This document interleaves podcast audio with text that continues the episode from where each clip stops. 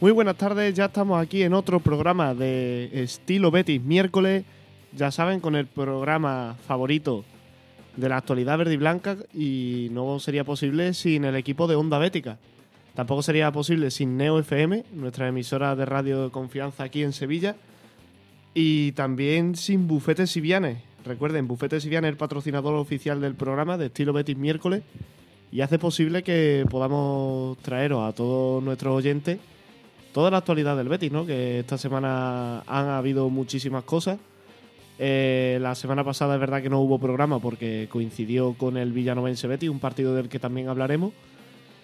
Y bueno, otros otros muchos contenidos que tenemos, como por ejemplo el pasado empate contra el Real Madrid, eh, las secciones de este multibeti, en fin, mucho contenido. No me, no me enrollo más porque tiempo que dediquemos a la entradilla es tiempo que perdemos de contenido. Así que paso ya directamente a presentar a nuestro querido Pablo, como toda la semana. Muy buenas tardes, Pablo. Muy buenas tardes, Luis. Sí, una semana más aquí al pie del cañón y, bueno, esperemos que sea mucho más. Sí, eh, bueno, mm, por recordar un poquito todo lo que tenemos que hablar. Eh, no hemos hablado del Villanovense Betty, hemos hablado del empate contra el Real Madrid, tenemos que analizar un poquito el partido contra el Glasgow Rangers. Eh, bueno, ¿Qué tal? ¿Cómo han sido estas dos semanas sin programa? Bueno, o sea, eh, se hace larga, ¿no? Siempre esa semana sin, sin programa, pero bueno, eso significa que, hay mucho Betty de por medio y que tenemos muchas cosas de las que hablar. Como tú comentabas, el partido de Copa, también un partido importantísimo ante, ante el Real Madrid y lo que viene. Y tantas cosas de las que hablar, como por ejemplo el debut de un nuevo colaborador del equipo de Onda Bética, que es Andrés. Muy buenas, Andrés. Hola, muy buenas. Muy buenas tardes, Andrés. Se escucha perfectamente. Andrés va a hablarnos también esta, a partir de ahora de una de las secciones favoritas de este multibeti, como lo es el baloncesto. El baloncesto que, bueno, viene de un cambio de propietario, del descenso a segunda y todos estos eventos que ya hemos analizado en los programas de Onda Bética anteriormente.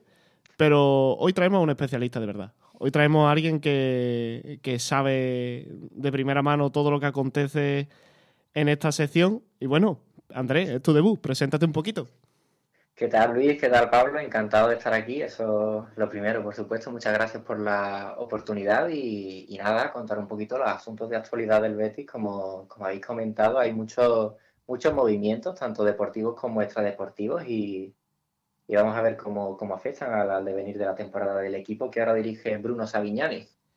Sí, porque estamos viendo como el nuevo técnico del Betis Baloncesto, pues bueno, quizás le ha faltado en algunos tramos de, de, partido un poco de precisión, pero bueno, que nada más y nada menos que en el anterior partido consiguió una victoria, ¿no?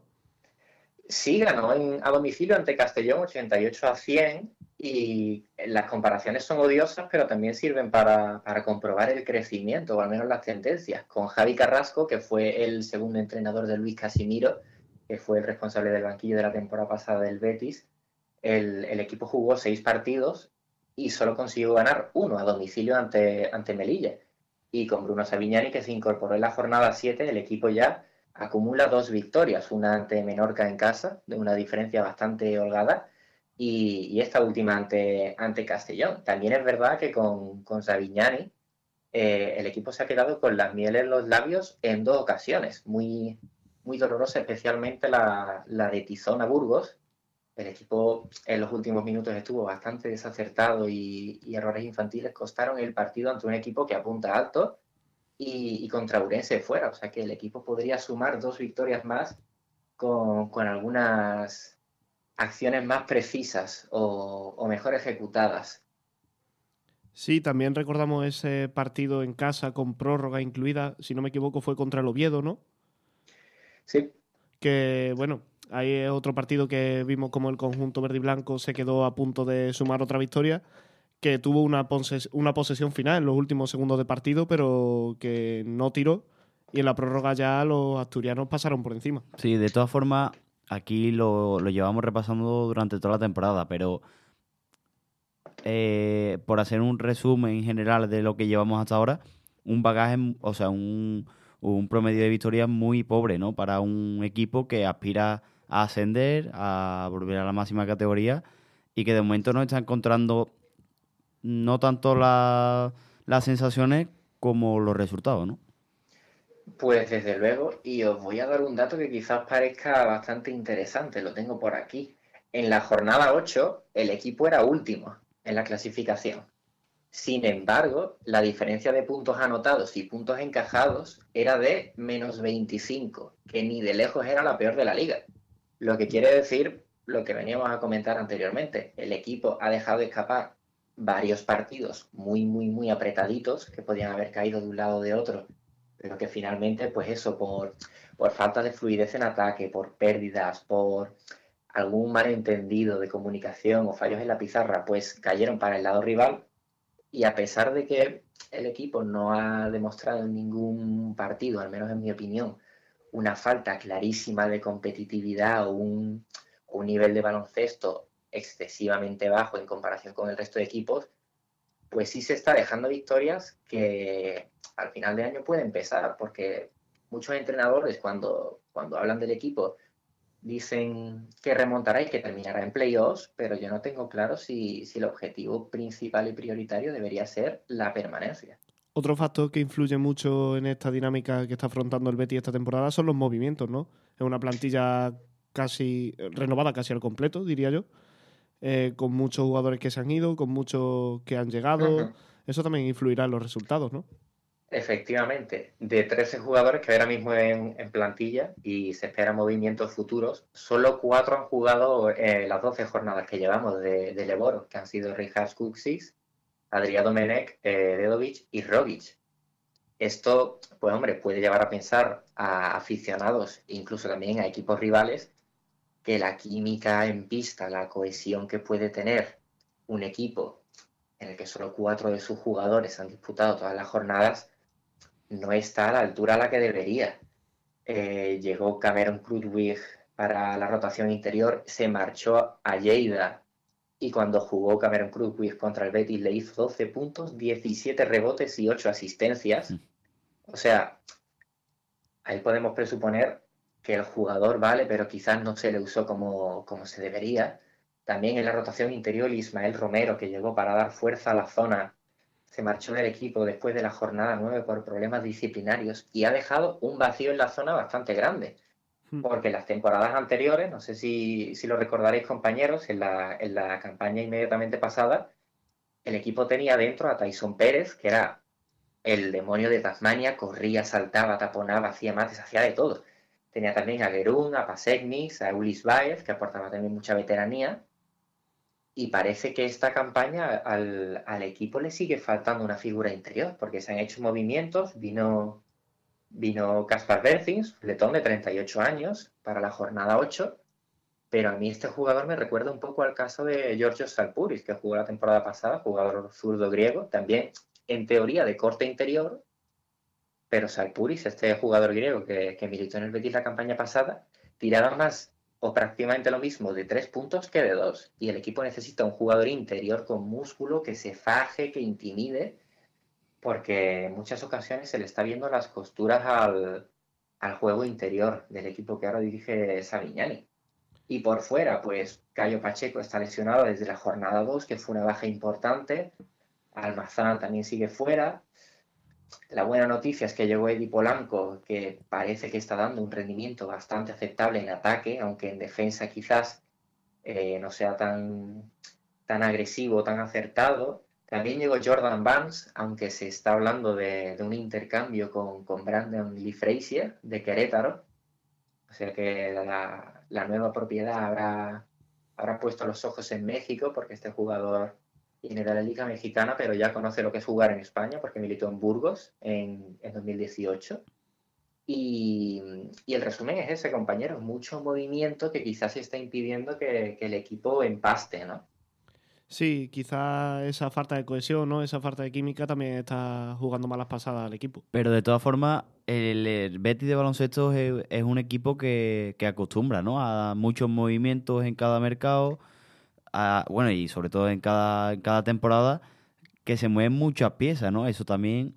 Eh, eso también dificulta el poder construir un, proyecto con una base sólida y, un proyecto a largo plazo. Sí, es que es verdad que los clubes de la zona media, baja de la tabla de primera división de baloncesto, sí que es verdad que suelen ofrecerle a los jugadores contratos de un año, ¿no? Dos como mucho, no, no suelen ser contratos demasiado extensos, eso suelen estar destinados para equipos con cotas más altas. Bueno, Andrés, y ya por retomar un poco la actualidad, mm, ¿qué viste contra el Castellón que no vimos en otros partidos? Pues lo que vi contra el Castellón fue eh, lo mismo que, en el resto de victorias, contra, contra Melilla y contra Mallorca. El equipo acertó de 3, metió 16 de 35, es decir, un 45%. Y como en el resto de victorias, tiró mejor de 3 puntos que en el rival. Lo bueno, pues que el equipo es capaz de hacerlo. Lo malo, que las victorias no pueden llegar solo por esa vía. El equipo no puede destinar al triple su único recurso para sacar partidos adelante. Debería, como ya he dicho antes, la, desgraciada baja de, Ismael Romero por, por, temas disciplinares tiene que motivar a la dirección deportiva a hacer cambios en la zona. Eh, Ismael Romero no estaba dando tampoco un rendimiento espectacular y uno de sus, de sus caballos de batalla más grandes era el tiro libre. En las victorias contra Melilla, Menorca y Castelló el equipo más o menos ha tenido unos porcentajes de tiro libre aceptables, pero eso es algo que también tienen que mejorar para ser un equipo competitivo de, aquí a lo, que, a lo que resta de temporada, que es un poquito más de la mitad. El equipo tampoco es demasiado asistente y con la posible marcha de Jordan Barnes se puede abrir ahí otro agujero bastante interesante, pero, pero el equipo no puede depender de figuras como Polanco, aunque de momento lo está haciendo muy bien, o de Richard Cuxis, que algún triple mete por partido para sacar estos encuentros adelante. Tiene, como ya he dicho antes, que crear química, que establecer una pizarra en la que use los elementos que tiene de la forma más adecuada posible. Podría incluso incorporar a Pablo Marín, que los poquitos minutos que ha tenido ha dado una sensación en ataque, al menos en mi opinión, más de fluidez que Jordan Barnes, porque algunas posesiones de estos partidos apretados que han, que han terminado perdiendo, que, tenía Jordan Barnes el balón en la mano, la circulación no parecía la más fluida o, la más ágil para, ese tipo de momentos. Y, son cosas que el equipo tiene que mejorar. El equipo ganó ante Castellón, eso es cierto, y parecía tener el partido controlado desde el primer cuarto, porque los primeros 10 minutos los terminó con una diferencia de 10 puntos se fue al descanso de 7 y empezó el, último cuarto ganando de, de, 8 y lo cerró de 12. Así que no sufrió eh, en exceso. Y ya para ir finalizando, André, em, hablabas antes de figuras, hablabas antes de jugadores que, que, le faltan a este equipo. Yo creo que todos los béticos amantes del baloncesto se le está ocurriendo, vamos, estoy viendo aquí a Pablo sonreír al lado mía, un nombre, que es Shannon Evan. Eh, hace poco lanzó otro guiño a la entidad verde y blanca, a Sevilla como ciudad. Y bueno. Y poco después se dejó ver por el estadio. Exactamente. O sea, luego vino al estadio al Benito Villamarí. Eh, pues ¿Qué sensaciones te trae? ¿Eres optimista? ¿Eres pesimista? ¿Qué le puede aportar al equipo? Pues yo soy, soy cauto. Es cierto lo que comentáis. El 28 de septiembre en su cuenta de Twitter dijo que la única vez que se sintió en casa en toda su experiencia internacional como jugador de baloncesto fue aquí en Sevilla. O sea que eso muchos béticos entiendo que, que lo interpreten como un signo bastante eh, esperanzador, ¿no? Y, y, además apuntó que estaba muy agradecido y que lamentaba mucho la forma en la que terminó, que se fue a Valencia en busca también de un, un club de más prestigio que tenía la posibilidad de jugar Euroliga, pero no disputó de tantos minutos, a pesar de que había lesiones en, ese equipo de Valencia en, las posiciones exteriores. Y luego, pues sí, dijo que venía a Sevilla, incluso subió una foto con Borja Iglesias y, con Bellerín el, día del Betis Madrid, o sea que tuvo que ver el golazo de Ruibal.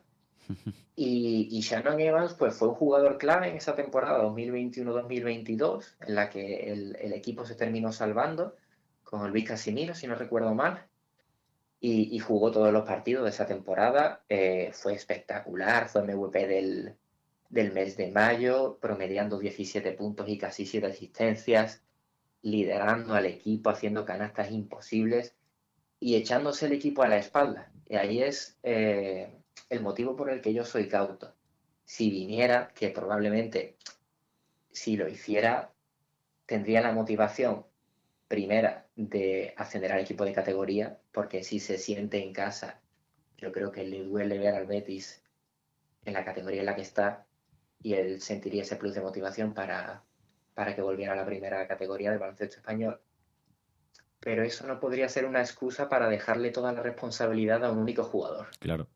Sí, porque entonces seguiríamos las mismas que, claro, que estábamos Al baloncesto atacan 5 y defienden 5. Shannon Evans te puede meter 20 puntos por partido, pero si los otros cuatro chavales que hay en pista se relajan, pues el equipo puede tener problemas de conexión, de concentración, de acierto, de confianza. Entonces, ¿podría venir muy bien? Pues sí, porque al final era un jugador muy determinante, con muchísimo arrojo, que sacaba tiros libres, que también, pues eso, con su personalidad, a pesar de no tener un tamaño demasiado corpulento, era hábil, eh, era capaz de penetrar, atraer defensas y sacar balones a las esquinas.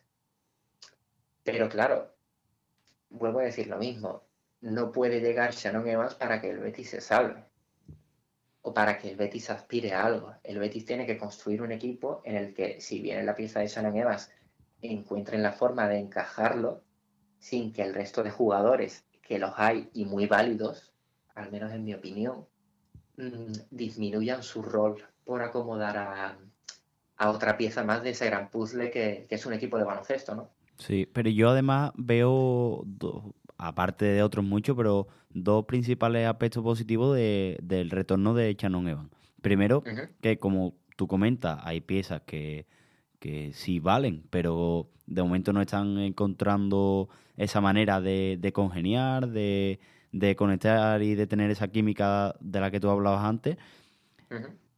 Y segundo, que Shannon Evans es el tipo de, jugador, ya no solo por lo, por lo deportivo, porque en cuanto a juego supone muchísimo, y supondría muchísimo también para, para el Betty, pero además es, un jugador que se siente identificado con el club. Y eso en una temporada donde tu objetivo es ascender, donde tiene un objetivo muy marcado y además ilusionante, es fundamental, ¿no? Sí, desde luego. Además, Shannon Evans al final era un jugador que, atraía masas, tanto, tanto a los propios como a los ajenos. Al final, pues eso, como digo, fue MVP de mayo y era imposible que por las redes sociales no circularan jugadas suyas. El Real Madrid llegó a fijarse en este jugador. Lo que pasa que un equipo también como, como el Real Madrid y sus posibilidades, pues tiene muchas más opciones. Y al final, aún así, Evans se fue a Valencia pero vendría bien un, jugador con, ese pasado, porque siempre está bien que ya haya una referencia para el aficionado, que le suene ese jugador, hmm. que sepa de qué palo va también, pues obviamente para los compañeros. Pero, pero sí, también es una lástima, por ejemplo, jugadores de la temporada pasada, Jim Montero y, y Tyson Pérez, que están ahora en Andorra. Porque como habéis dicho, hay equipos y equipos. Y, lo que se puede permitir un equipo de mitad de, la tabla de, la Liga Endesa se va, se va del alcance de, otras entidades. Entonces el, equipo tiene que jugar con lo que tiene. Si viene Evans, será una inyección de moral para la sección, seguramente para los compañeros y quizás también para la ciudad, para que San Pablo se llene un poquito más, aunque los asistentes cada fin de semana se dejan la piel por el equipo y eso me parece que nunca va a cambiar. Y, podría ser desde luego una muy muy buena noticia para el futuro del Real Betis Baloncesto. Sí, porque además los nuevos propietarios juegan con esa baza, ¿no? Saben que Shannon Evans es un jugador que mueve masa, es un jugador que ilusiona a la ciudad de Sevilla cuando salta San Pablo y que, bueno, al fin y al cabo estamos hablando de, seguramente después de Porzingui, uno de los mejores jugadores que ha pasado por, la pista aquí en Sevilla. Pues Entonces, bueno, es una forma también de jugar con el corazón de los béticos, ¿no? De llamar a, volver a llenar San Pablo, llamar otra vez a reengancharse con el baloncesto sevillano. Y bueno, eh, me parecería bastante atractivo y un salto de nivel para el Betis. Podría ser un antes y un después. Bueno, Andrés, em, vamos a seguir hablando de la actualidad verde y blanca, pero de otras secciones. Eh, muchas gracias por entrar con nosotros por llamada.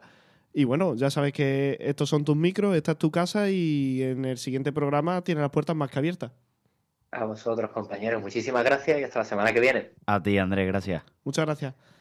Bueno, pues después de un pequeño repaso al baloncesto, vamos con el primer equipo, ¿no? El primer equipo que vamos a echar la vista atrás. Eh, viene de ganar 1 a 2 en Copa del Rey, un partido que sí que es verdad que se complicó más de lo que se esperaba, ¿no? El Villanovense sí que es verdad que es un equipo que en Copa ha tenido muchísimo recorrido en los últimos años, ¿no? Digamos que dando pequeñas sorpresas, ¿no? Porque sí que es verdad que no ha eliminado a ningún primera división, pero sí que ha logrado resultados dignos de alabar contra equipos como el Fútbol Club Barcelona o el Sevilla, contra quienes empató a cero allí en Villanueva de la Serena. El Betis no se enfrentaba a un rival sencillo, se enfrentaba a un equipo de segunda red que sabe competirle a los grandes. Y así se vio en el campo, ¿no? Em, el Real Betis yo creo que se vio sobrepasado en tramos de partido, sufrió de lo lindo, pero que al final cumplió el objetivo, que es lo que importa en la Copa. En la Copa, más que el juego, prima el seguir avanzando eliminatoria. Y bueno, eh, ya se encuentra en 16 avos. Iba a decir que, que la sesión de baloncesto ha sido corta pero intensa, intenso también fue ese partido que tú comentabas, porque el Betis que se vio fuera de la Copa. El mm. Betis, lo que pasa es que al final del partido, pues llega con 1-0 y ya la, calidad se, impone a, tu rival. Y entonces cuando, cuando ya las piernas del Villanovense flaquean y ya están eh, escasas de, fuerza, aparece el Betis que, da uno, que, que pone una marchita más y ahí ya mete dos goles en cinco minutos. Al final es lo que tiene enfrentarte a un equipo de primera división, ¿no? Como, y más como, como el Betis, con los futbolistas que tiene.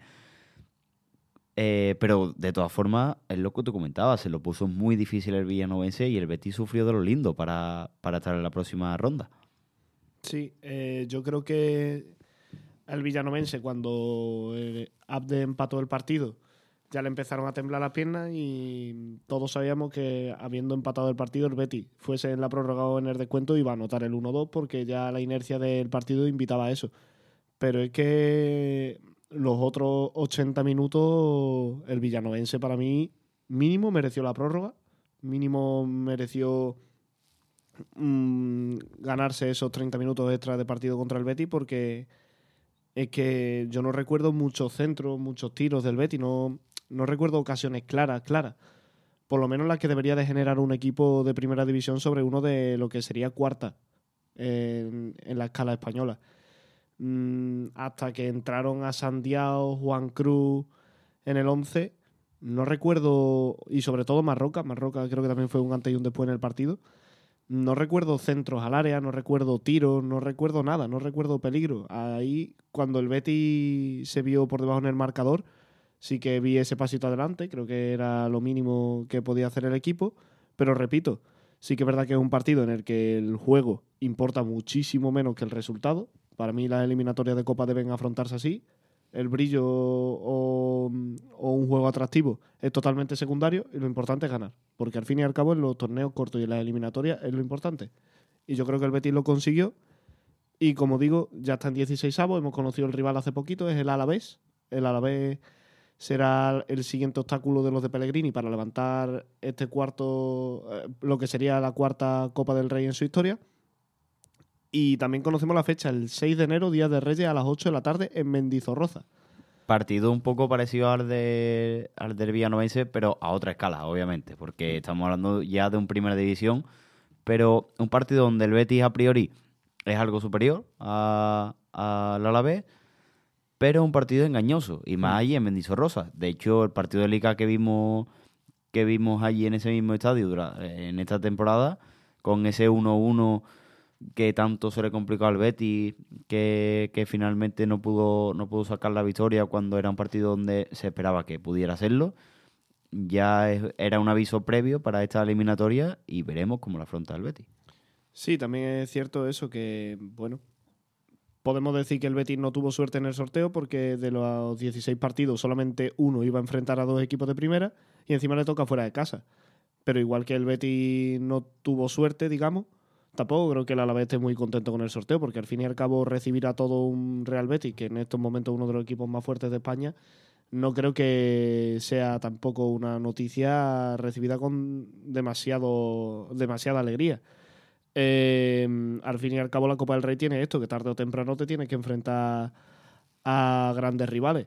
Y yo creo que si el Betis la toca en 16 avos, pues hay que afrontarlo como se merece. Un rival difícil en un campo difícil, porque el anterior antecedente es verdad que empataron a uno, eh, que fue el partido este que, que Bellerín se marcó en propia después de un mal despeje de Claudio Bravo. Pero que bueno, que sea en 16 avos, octavo, cuarto, semifinales, da igual la ronda y, y da igual el rival. El Betis tiene que saber competir los 90 minutos porque al fin y al cabo es eso. Una eliminatoria partido único que, bueno, que puede decidirse en cualquier mínimo detalle.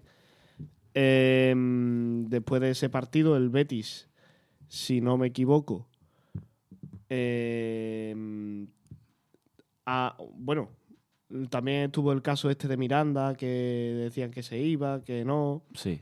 Que, bueno, de momento es verdad que Abner ha jugado más partidos como titular que, que el canterano.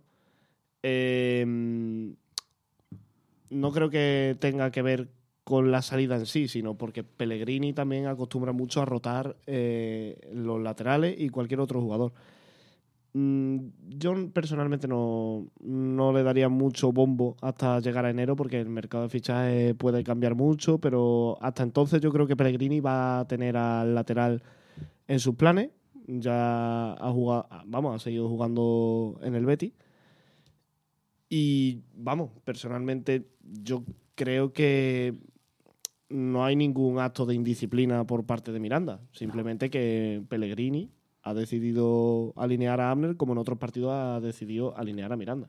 Recordemos por volver, por, por volver perdón, al equipo vitoriano que el Alavés ha sacado 13 puntos de 24 posibles en Rosa y que o gana o pierde, como tiene que ser en Copa. Obviamente, si, si hay empate, va a la prórroga, si no a, penalti. Pero hemos visto durante esta temporada que en casa ha ganado 4, ha empatado solo uno y ha perdido 3.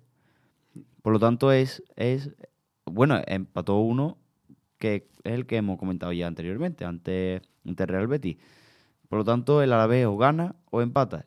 Es muy, es muy extremista en ese sentido y ha encajado los mismos goles que ha marcado.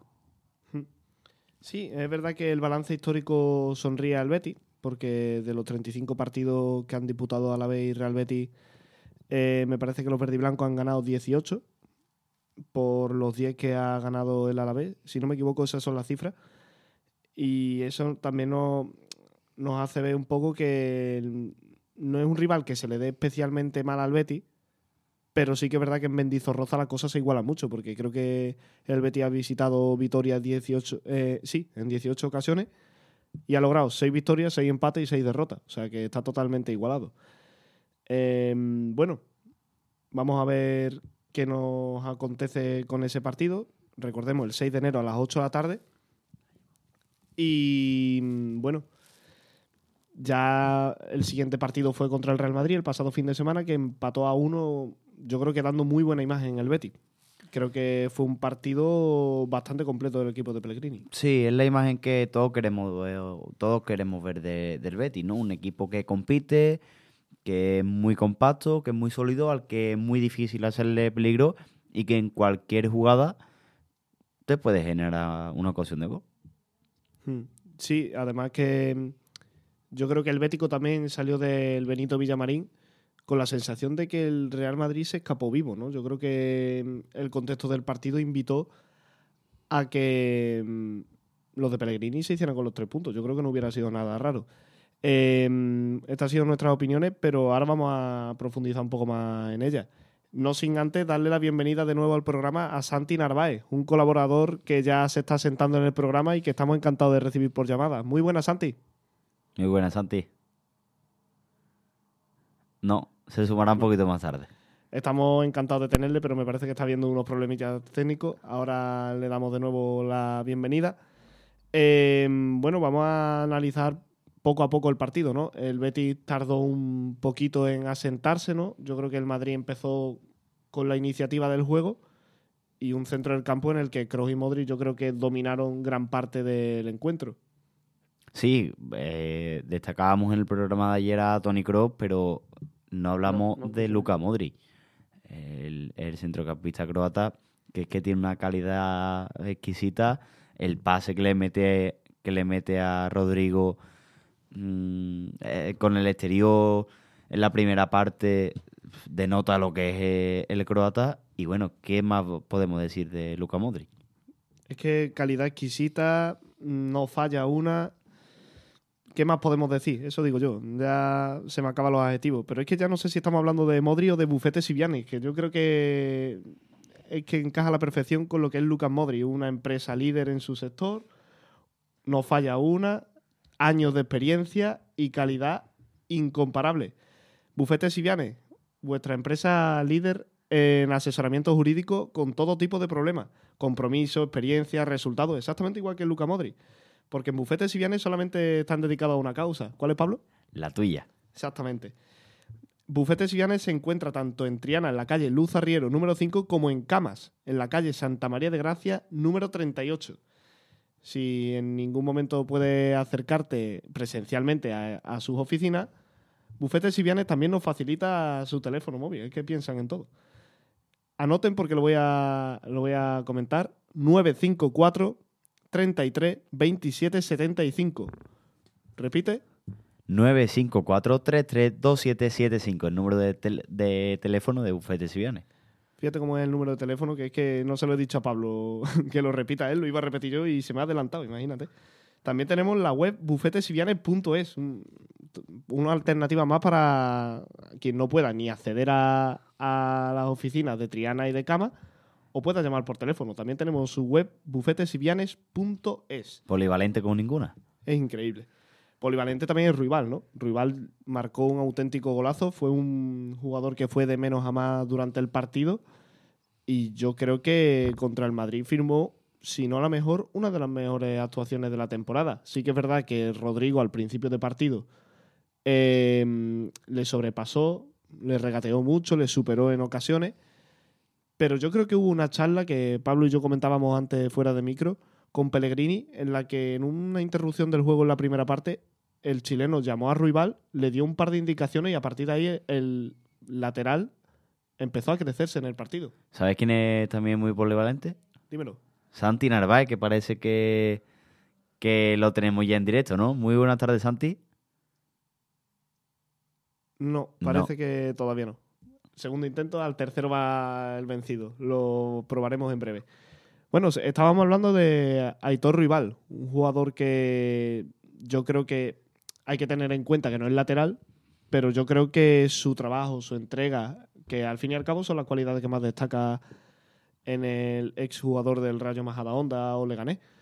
Eh, un jugador que sí que es verdad que a lo mejor no tiene el nivel de calidad o de talento de otros como Isco o Fekir, pero que yo creo que a base de trabajo, sacrificio y demás, es capaz de igualar las prestaciones de otros jugadores. ¿Has dicho algún nombre? Es que tener la calidad de, esos dos es tener mucho, ¿eh? Pero es verdad lo que, lo que dices de Aitor Rival. Es un futbolista que, que, bueno, que suple esa, a lo mejor quizá esa ausencia de calidad que, que alguien puede, puede achacarle con trabajo, con sacrificio y que en momentos como en el partido ante el Real Madrid, esa casta pues te soluciona una, papeleta como la que tenía al defender a, Rodrigo, ¿no? Uno de los jugadores más peligrosos de la liga, con más desequilibrio y que te genera una acción de peligro en menos de que tú pestañeas, Luis. En menos de que tú pestañeas, vamos a probarlo por tercera vez con Santi Narváez. Muy buena, Santi. Ahora sí, ahora, sí, Luis. Ahora, sí. Era la tercera, era la tercera. ¿Qué tal? ¿Cómo estás? La tercera para la vencida. Muy bien, muy bien. Pues la verdad que, que preparado ¿no? para, el partido de mañana. Eh, ¿Quién iba a decir que vamos a llegar a la última jornada en estas condiciones, ¿no? que todavía no somos ni no estamos ni primeros ni eh, matemáticamente, ni clasificados tampoco lógicamente matemáticamente? Y nada, pues quizás un poco de, de nervio ¿no? con respecto al partido de mañana y con expectativas también ya que imaginemos que el Benito Villamarín se llenará, eh, estará el estadio a, reventar de, gente y con ganas de, un partido que, es más importante, ¿no? Todavía de lo que pensábamos. Muy importante. Eh, bueno, vamos a hablar luego un poquito del Ranger, pero antes estamos analizando el, el empate contra el Real Madrid de la pasada jornada de Liga. ¿Qué impresiones te trajo el partido? Hombre, pues, a ver, sinceramente, Luis, el, me sorprendió, el, me sorprendió el arranque del Madrid, sobre todo los 15, 20 primeros minutos, que si verá que el que parece que, que, que, no arrancaba, que, le costaba quizás un poco salir de, la presión y, y, de esos ataques que tiene Madrid, de esa dinámica que, es difícil de romper, ¿no? Y de quitarle el balón al, equipo de, Ancelotti. Al final, poquito a poco, se, consiguió, ¿no? Eh, salir de esa presión. No sé si quizás el Madrid la segunda parte tuvo también un, bajón físico considerable o no, pero bueno, la, cuestión es que empezaron a tocar los de arriba, empezó a tocar eh, Isco y, compañía, y a mí sinceramente me, gustó, ¿no? El partido del Betis creo que fue de, menos a más sin duda, y, lástima sobre todo ese ese último cabezazo ¿no? de, Isco que se marchó al, palo, que hubiese llevado a que el Betis consiga los tres puntos y que estuvo cerquísima realmente, estuvo cerquísima, sobre todo también vimos, creo yo, ¿eh? Luis y Pablo, una, mejoría de muchos futbolistas, eh, eh, me, gustaron muchísimo ¿no? en ese partido, sobre todo Aitor Rival, lógicamente, a ver, está claro que, influye mucho el gol, ¿no? pero sí verá que empezó sufriendo muchísimo, por ejemplo, con, con Rodrigo y sin embargo el subidón que, dio después y, el ritmo que cogió después, el orgullo, ¿no? Que creo que yo que saco el, lateral de verde y blanco y al final vimos una mejoría, ¿no? En todos los sentidos del Betty desde los 30 minutos hacia, hacia adelante, ¿no? Creo yo. Además, el Betty hizo ese partido que hay que hacer para ganarle al Madrid. Lo que pasa es que se queda muy cerca en esa acción como que comentaba Santi de, de Isco al palo, o también las de Ayose, William José. En fin, el Betis tuvo varias ocasiones para, para llevarse la victoria y se quedó muy cerquita. Y yo no sé qué pensáis vosotros, pero también yo creo que la mejoría de Ander, eh, al menos para mí, eh, eh, yo venía del partido de, Copa, creo que fue el partido de Copa del Rey o, el anterior de, Liga, que la verdad que hizo un partido bastante complicado Ander Vinicio, un partido malo, bastante malo, lo podemos decir. Sí, el de, pero sí, el Que contra el Madrid, hmm. ¿cómo? El de Almería, creo que, creo que es al que te refieres. Creo que sí, creo que sí, creo que era en Almería. Pero si verdad que contra el Madrid, para mí estuvo bastante serio. Eh, a ver, si es verdad que el Madrid sobre todo orientó el juego más por la izquierda, ¿no? Por la banda de, de Rival y, de Ayoce. Pero a mí me, gustó. Eh, lo que apareció, o cuando tuvo que aparecer Ander Vinicio, a mí me gustó y creo que, lo hizo bastante bien, ¿no? Y se mostró más sólido defensivamente. Cuando llegó arriba tuvo algún centro también bueno y demás, y, o sea que en ese sentido también sirvió el partido para, la mejoría ¿no? de, algunos futbolistas. Sí, es que es verdad que Abner mm, ha tenido una racha de partidos bastante malos contra el Almería, contra el Villanovense y demás, pero es que recordemos que el brasileño, el arranque de temporada, no ha sido nada malo. O sea, yo recuerdo partidos en los que hemos dicho que Abner estaba rindiendo a un mejor nivel que Miranda, que en estos momentos era el lateral titular del Betis. Yo recuerdo bastantes buenos partidos de Arner en el tramo de septiembre, octubre, quiero recordar, en lo que para mí creció mucho, creció con respecto a la temporada pasada, aunque sí que es verdad que luego tuvo ese bajón de, eh, de forma ¿no? en estos partidos que mencionamos, pero contra el Madrid sí que es verdad que vimos una imagen bastante seria del brasileño, que a mí personalmente me sorprendió gratamente y que creo que se ha comentado bastante poco en general. Sí, sí. Además, es muy difícil llegar al partido de, del sábado haciendo, teniendo esas malas sensaciones, como comentabais, de, de, por ejemplo, del partido de la Almería, donde un despeje suyo casi acaba en gol en contra, menos mal que se topó con, con el larguero, pero una serie de partidos en los que estaba siendo discutido, incluso en el propio partido contra el Real Madrid, algún que otro rumor se, se oyó cuando, cuando Arner quizás fallaba en alguna acción, que, que, los, los, futbolistas no lo hacen todo perfecto. Entonces, en alguna acción tienes que fallar. Y en, esa, en esas acciones eh, se corría el rumor por, por las gradas del Villamarín, pero creo que hizo un partido bastante serio en líneas generales y, y creo que le puede servir para disipar esas dudas ¿no? que, que arrastraba. Yo coincido realmente con, con Luis, ¿no? El, comienzo de temporada fue bastante bueno de, de Ander Vinicius y vimos un nivel eh, mucho mejor que, el que vimos la temporada pasada, sin duda, ¿no? Sí, verdad que después parece que pegó un, bueno, pegó un pequeño bajoncito, ¿no? Eh, sobre noviembre o así hasta, hasta ahora, y, también, no sé si lo comentamos hace dos semanas, creo que sí, creo que sí lo comentamos, pero también tenemos que tener en cuenta que, a ver, el chaval, Ander, tiene 23 años, eh, eh, obviamente lleva muy poco tiempo aquí en España, tiene que adaptarse en, todos los sentidos. Y, claro, e, entiendo que el aspecto psicológico, que la gente lo pite, la que se formó también en redes sociales, ya sabemos que a veces las redes sociales son, son complicadas en ese sentido, ¿no? Y en cualquier momento que tú tengas una mala decisión o no, eh, se te echa todo el mundo encima. Entonces yo entiendo que eso tiene que afectar psicológicamente bastante y me ha sorprendido sinceramente eh, el orgullo ¿no? también de, de Ander Vinicius y el tirar para adelante y hacer un buen partido ante, ante el Madrid, por ejemplo. Sí, yo creo que es uno de esos jugadores a los que es más fácil criticarle que reconocerle un buen partido, que muchas veces pasa a lo largo de los años en el Betis. Eh, pero bueno, yo personalmente sigo teniendo paciencia con él. Creo que es un jugador por el que mm, las críticas también vienen mucho más que por su juego, que en ocasiones ha sido bastante mejorable, no, no cabe duda, sino por quién sustituía, ¿no? Porque las comparaciones son odiosas y cuando tú vienes en enero, recién llegado desde Brasil, a sustituir a todo un Alex Moreno que estaba atravesando el mejor momento de su carrera en el Betis, eh, claro, cuando comparas a uno y otro, pues ves que las prestaciones no son las mismas. Y es que no son laterales exactamente iguales. Y además que Miranda cuando se va al Moreno da un paso al frente y deja menos hueco también a Arne. Claro, también destacan mucho aquellas dos ocasiones a portería vacía que falló contra el Cádiz y contra el Celta.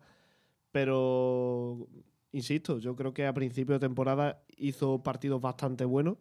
Hizo partidos que demostraban más o menos cuál es su nivel de verdad.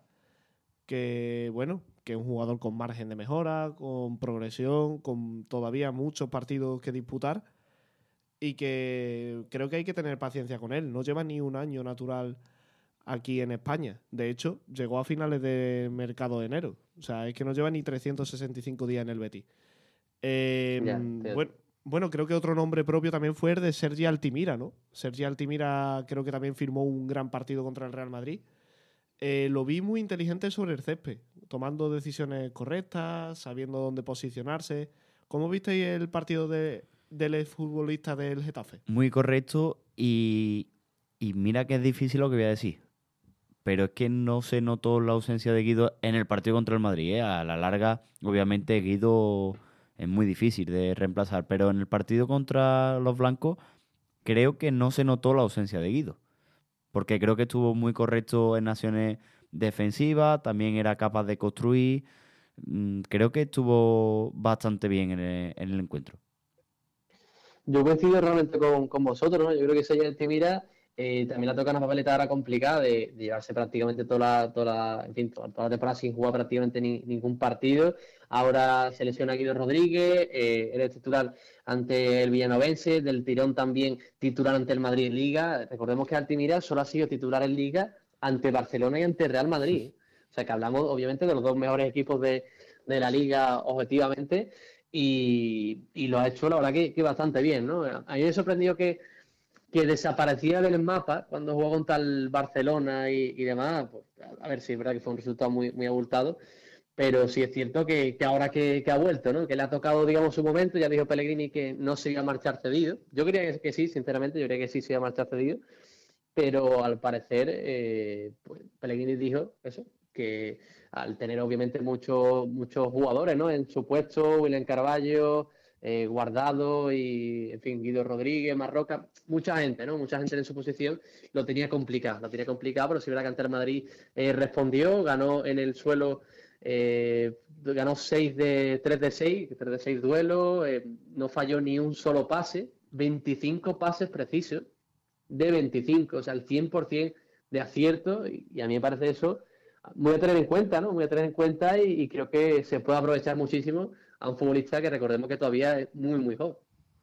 Sí, y que, además se encuentra también con esa difícil papeleta, como también lo, ha hecho Chadirrea en la defensa, de sustituir a todo un Guido Rodríguez Sí. Y, y como tú dices, habiendo jugado ante el Fútbol Club Barcelona y Real Madrid en Liga, prácticamente, viniendo del Salvador y no debutando, creo, en partido oficial con, con el Getafe.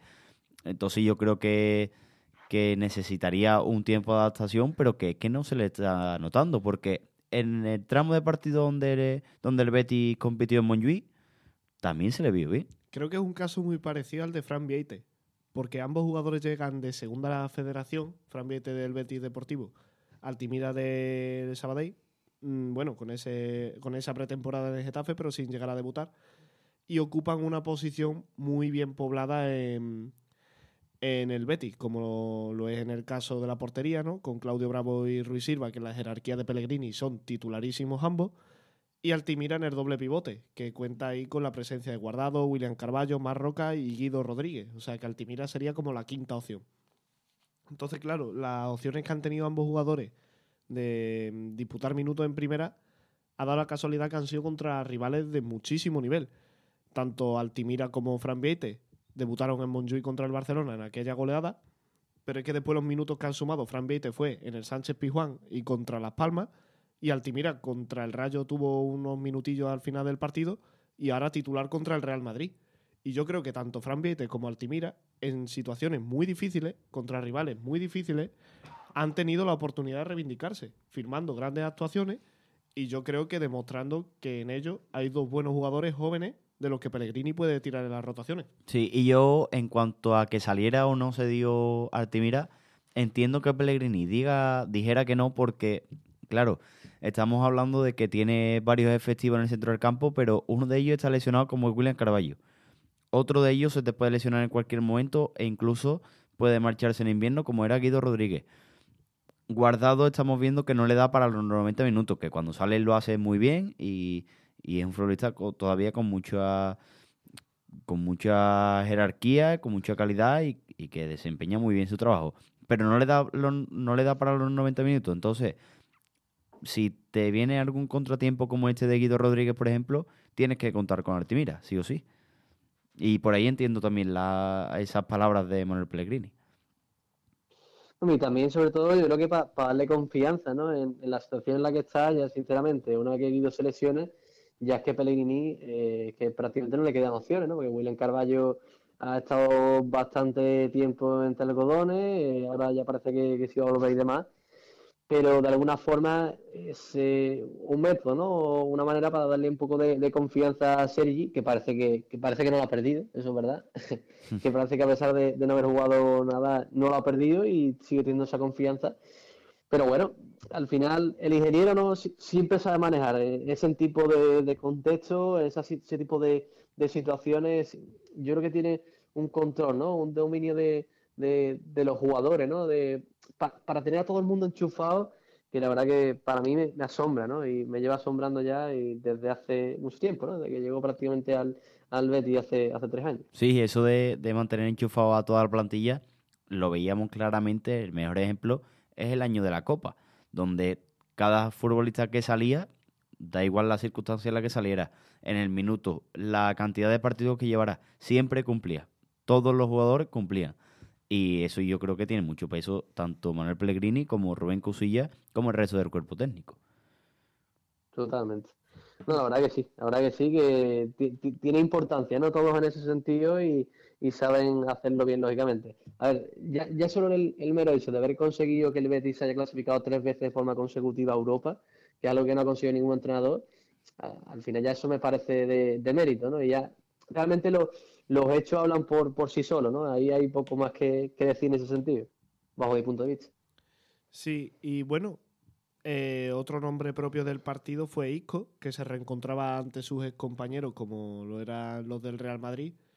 Y tuvieron un partido, digamos, en el que no vimos a Isco haciendo de Isco, quizás, ¿no? Porque el centro del campo del Madrid es muy dominador, controlaron muy bien la posesión, pero vimos a un Isco muy entregado en otras tareas como en la defensa, ¿no? Eh, todos recordamos esa, esas carreras en defensa en las que Isco ya iba con las medias bajadas porque seguramente tendría los gemelos subidos y seguía defendiendo y seguía peleando y seguía corriendo detrás del balón cuando el equipo lo necesitaba, hasta tal punto que casi obtiene el premio con ese cabezazo al palo en los últimos minutos. Yo no creo que sea tal cual, que no vimos a, a Isco haciendo discos, sino que vimos cómo destacaban otras facetas del jugador malagueño, que también tiene. Lo que pasa es que cuando, cuando esa es la importancia que tiene, que cuando el contexto de partido es uno, sabe interpretarlo perfectamente y sacar sus cualidades para, para hacerlo, y cuando es otro, también sabe hacerlo. De alguna forma sí, ¿no? Eh, al final vimos una visión distinta de, de, Isco. A mí no fue el partido que más me gustó suyo, la verdad, y, y mira que es un futbolista que me encanta, pero también es verdad que no era el partido adecuado, ¿no? Para, para él, bueno, el partido no, no era el contexto adecuado eh, en un momento donde el Madrid fue dominador, ¿no? En la primera parte sobre, sobre todo y la, ya la segunda parte sí, verdad que cambió eh, la tónica de, del partido. Pero bueno, al final eh, era un partido complicado, era un partido complicado para todos. Vimos a un Isco que perdió más valor de lo normal, eso, eso sí es cierto, pero tampoco vamos a sacarle nada, ¿no? Después de ser el mejor jugador, no sé si coincidiréis, coincidiréis conmigo, ¿no? Imagino que sí. Eh, pero después de ser el mejor jugador del Betty en esta temporada, poco se le puede decir, ¿no? Eh, sí, bajo el punto sí. de, de, vista. Y este partido lo vimos en una visión en un contexto distinto, eh, tuvo que ejercer un rol más defensivo y, y a mí me, me, gustó, me gustó menos que otras veces, pero aún así me, me gustó ¿no? el partido de, del malagueño. Hmm. Eh, bueno, y es que te paras a pensar en el partido en sí y yo creo que mm, vimos ocasiones del Betis como para que el partido vamos, para que los tres puntos se quedaran en el Benito Villamarín. Recuerdo en la primera parte ocasiones de Ayoce, de William José, de Isco. Luego en la segunda parte también, el golazo de rival, el cabezazo al palo de Isco. Un Betis que generó mucho en ataque sin tanta posesión, que ahora está siendo algo bastante habitual en, en el Betis de Pellegrini. No tener mucha posesión, pero seguir teniendo bastante presencia en campo rival. Sí, digamos que el Betis está siendo más práctico. Porque hemos visto versiones de, de, este equipo que tenían una posesión más estéril, más, un fútbol más plano, pero ahora está siendo, está siendo más vertical y, y eso, más práctico. Encuentran con más facilidad la portería rival y en el partido contra el Real Madrid se demostró. Totalmente. Y también recuerdo de William José, ¿no? Eh, la ocasión que, que, tuvo también que se le quedó el, el balón atrás y al final consiguió disparar y se también, no sé si os acordáis de, de, esa jugada, ese tiro, creo que fue de la frontal del área, si no me equivoco, que sí. se marchó por el palo izquierdo de, de Luni. Y yo creo que ahí también se ve la confianza ¿no? de, de los jugadores, de los delanteros, cuando le pegas de, de primera, ¿no? Del tirón, estás, estás obsesionado prácticamente con, con marcar el, el, gol y te ves con confianza que lo intentas casi desde el primer momento, ¿no? En el que te llega. O sea que, que también me gustó esa, esa parte, ¿no? De, del Betty, ese buen estado de forma que estamos viendo en jugadores como, como William José. También recuerdo eh, la otra que tuvo Isco, creo que ese, cuando se encaró, ¿no? Al, a, a Luni metió la, la, puntera y al final no, hizo una buena parada, ¿no? Sí. El portero también ucraniano, o sea que llegó muchas veces el Betty, eh, fue práctico, como usted decía realmente, y al final el fútbol es así, ¿no? Y la temporada así, hay muchos partidos eh, para, con muchísimas situaciones distintas y hay, hay partidos, ¿no? Para, para todo tipo de situaciones y también para todo tipo de, de jugadores, ¿no? En ese sentido, porque a yo sé que no estamos acostumbrados esta temporada a ver en la banda derecha, eh, para mí otro de los nombres propios, que imagino que también tendría apuntado Luis, supongo, el, el partido de Ayoce, que no sé sí, si sí, lo tienes vamos a comentar ¿no, luego, pero ya aprovechamos. ya aprovechamos, ya aprovechamos. Eh, otro, otro eso, otro de los que para mí destacó es eh, Ayoce, ¿no? Por la banda derecha, que le dio eh, el, el día a, a Mendy y que sufrió mucho por esa banda, ¿no? Se metía sobre todo mucho por, por dentro y dejaba también el carril derecho para que subiera eh, Aitor Rival. O sea que para mí también un buen partido de, de Ayoce, ¿no? En, entre otros de los nombres propios en ese sentido. Sí, un Ayoce que, claro, Mendy es un jugador que defiende muy bien en el aspecto físico, con su velocidad y demás. Y yo creo que Ayoce fue bastante inteligente en el aspecto de meterse por dentro, tener una lectura clara de los espacios que dejaba la defensa del Madrid, colocarse muchas veces detrás de William José. Y yo creo que eso descolocaba mucho las piezas del sistema defensivo de Ancelotti. Creo que estuvo muy cerca de, de obtener el premio del gol. Incluso también te diría que tuvo gran parte de la culpa de esos movimientos de Ayoce, como comentábamos antes, el buen partido de Abner. Porque seguramente si Abner hubiera estado más impreciso en defensa, Ayoce hubiera tenido que echar mm, una mano en defensa, o por lo menos estar más presente en esa tarea. También Abner, en la otra banda, eh, tuvo bastantes situaciones de encarar a, a Lucas Vázquez, de desbordar y demás. Aunque sí que es verdad que Abdel, ya lo hemos hablado en muchos otros programas, que es un jugador que va de menos a más a lo largo del partido, ¿no? Como que al principio le cuesta que le salgan los regates, le cuesta zafarse de su defensor, pero que poco a poco, con el, paso de los minutos, comienza a ganar el ritmo, comienza a entender el partido y comienza a ser una verdadera amenaza para el rival. Sí, pero y lo comentábamos también ayer, que el marcaje con el que se encuentra Azde con un Lucas Vázquez cerrándole la zona exterior, además cerrando mm, bastante. O sea que le dejaba mucho hueco por el interior, pero es que ahí aparecía, aparecía Valverde. Por lo tanto, ese juego que tiene Azde de, desequilibrar, de buscar la velocidad y, de buscar el uno contra uno, se veía muy mermado. Sí, y, además, sobre todo, porque hace también, a ver, eh, ha dicho Luis que, va de menos a más a los partidos, ¿no? Y, es cierto, pero se verá que también tiene que conseguir de alguna forma encontrar esa estabilidad, porque lo que no puede hacer es ser tan intermitente el partido, tío. En, todos los partidos realmente eh, vemos una de que, claro, está por momentos, por otro momento no, no está, parece que está desaparecido el juego. Y sí es verdad que, claro, cuando eh, eh tiene ese cispazo de de marcharse con, facilidad también del rival es imparable, ¿no?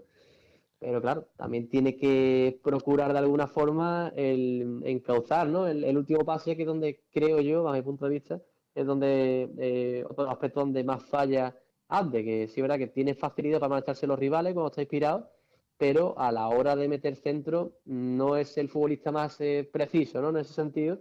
Pero bueno, también es algo que, que se puede trabajar lógicamente y, que para eso están los entrenamientos, ¿no? Ya nos quedan 10 minutos de programa, vamos a hacer un último apunte para cerrar el Betis Madrid.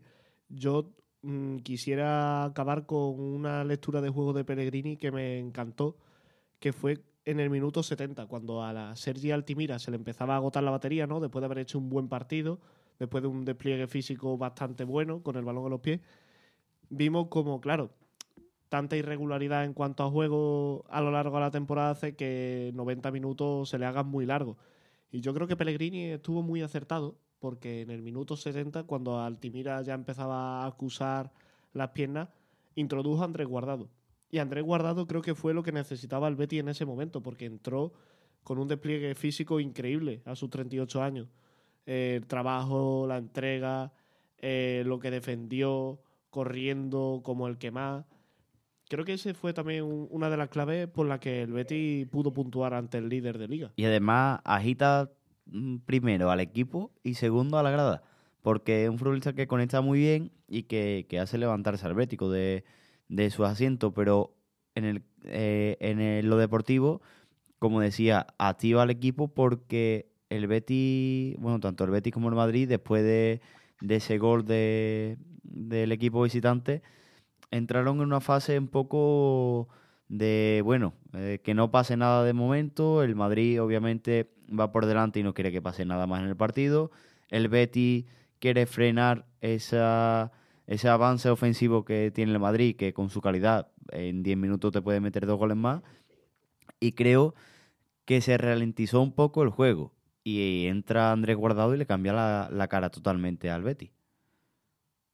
Sí, y sobre todo porque ese no pierde esa, esa chispa, ¿no? También el, mexicano que tenga la que tenga y, y juegue los minutos que juegue, siempre lo que, lo que juega, valga la redundancia, siempre lo aprovecha, ¿no? Y siempre es ese futbolista que, como tú bien decías, Pablo, también es uno de los futbolistas que, más despierta la grada, ¿no? Porque tiene una, una intensidad y, y, desprende una vitalidad, ¿no? También en su juego de alguna forma que, que hace de luego que, dinamite el partido, que le meta más intensidad al encuentro y que el Betis eh, juegue mejor en ese sentido, ¿no? Que, nos despertemos de los, asientos, que nos, que nos levantemos y que estemos atentos al partido, porque cuando está guardado siempre le da ese, ese toque, ¿no? Para activar el, encuentro de alguna forma. O sea que hmm. también eh, buen partido de, de guardar los 20 hmm. minutos que, hubo. Un Andrés Guardado que parece que mañana será titular en el partido del Betis Ranger a las 9 de la noche. Un partido crucial para el grupo, definitivo.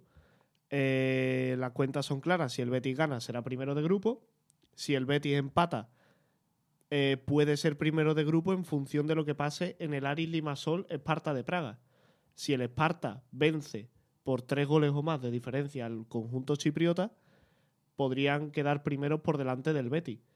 Y si el Betis pierde contra el Ranger, ya la cosa se complica mucho más, porque podría quedar tercero de grupo. Eh, por lo tanto, un partido mm, definitivo, porque recordemos que sí, el primero y el segundo pasa a la siguiente ronda en Europa League, pero no de la misma manera, porque el primero pasa directamente a octavos, mientras que el segundo tendrá que jugar una eliminatoria previa ante un caído de la Champions, que ya, mm, ya avi- avisamos que ahora mismo un tercero grupo, por ejemplo, es el PSG. Ahora mismo, a esta altura de la noche, el tercero en ese grupo es el Paris Saint Germain. Así que, bueno, hay madre. formas y formas de pasar de grupo. ¿Cómo ves el partido ante el Rangers, Santi? Hombre, el partido ante el Rayo tiene que ser un partido, obviamente, donde el Betis eh, no se deje venir, ¿no? Y eh, al final, no- en este tipo de partidos no puedes estar pensando en lo que haga el otro rival, en lo que haga en este caso el Esparta de, de Praga, eh, realmente no, ¿no? Tiene que centrarse en, en su partido, mirar, obviamente, y llevarse la, victoria y dejarse de, hacer cuentas matemáticas, ¿no? Eso, eso lo tiene que hacer, obviamente, el Betis. Nosotros ya, aparte, pues sí hacemos las cuentas, lógicamente, ¿no? para, para comprobar y, pensar en todo tipo de situaciones. Pero es verdad que el Betis tiene que salir a, a por todas del primer minuto, eh, a marcar el primer gol en, en los primeros 15, 20 minutos, que el Rangers ya tenga que, que subir a, presionar demasiado, que lance todo el equipo hacia arriba y que el Betis pueda aprovechar una vez que marque el primero eh, las contras ¿no? y coger a- al, al equipo escocés, que por cierto el equipo escocés eh, tiene a futbolistas que ya lo vimos también en el partido en, en Escocia, ¿no? Pero Tavernier, Tavernier eh, no sé si lo, lo recordáis demás, pero es un futbolista que me sorprende, ¿no? Que sigue todavía en el, en el Rangers y no haya ido incluso a un equipo quizás de, de las cinco grandes ligas europeas, ¿no? Porque la cantidad de goles que marca Sí. ese chaval, que es lateral, a mí me parece escandaloso, ¿no? Sí, y además, un aspecto a tener en cuenta es el árbitro también eh, en el partido, es el serbio Jovanovic, que en 10 partidos que ha dirigido esta misma temporada, uno, uno de ellos en la fase previa de la Champions League y otro en la propia competición, 32 amarillas, 3,2 por partido, 2 rojas, 0,2 por, por encuentro. Y además, eh, si seguimos con los datos, eh, bueno, en esta fase de grupo, en este grupo C, ningún rival ha ganado fuera de casa salvo el Betis. O sea, el Ranger empató en Praga y perdió en Chipre. El Esparta de Praga perdió en sus dos partidos a domicilio. Y el Ari Limassol ha perdido en sus tres partidos a domicilio. De hecho, si se mantiene eso, el Betis estaría clasificado como primero. Exactamente. Solamente el Betis ha ganado un partido fuera de casa. Ha perdido dos, pero ha ganado en Chipre. Por lo que, bueno, también es verdad que todos los resultados que el Betis ha obtenido en casa esta temporada, tanto en Liga como en Europa League, le valen para pasar de grupo. Porque el Betis, recordemos que de momento no conoce la derrota en el Benito Villamarín en ninguna competición. Y que, bueno, depende de sí mismo. Eh, juega con el, con el factor cancha, como se diría en baloncesto, y que le valen dos de las tres combinaciones posibles. O sea, parece que la cosa pinta bien, pero no hay que confiarse, porque en Europa no hay un partido fácil, y mucho menos ante un rival con tanta historia como es el Glasgow Rangers. Yo quiero decir una cosa, Luis. eh, a ver, realmente eh, este tipo de, de datos a veces casi que es mejor guardárselo, pero sí es cierto que el Rangers no gana un partido como visitante en Europa desde febrero del año pasado, o sea, desde 2022. Y de hecho En no ha ganado últimos- ningún partido Sí, oficial sí, en suelo español. ¿Cómo? No ha ganado ningún partido oficial en suelo español. El último Pues partido que ya- jugó aquí fue precisamente en. Sevilla, la final de la Europa League.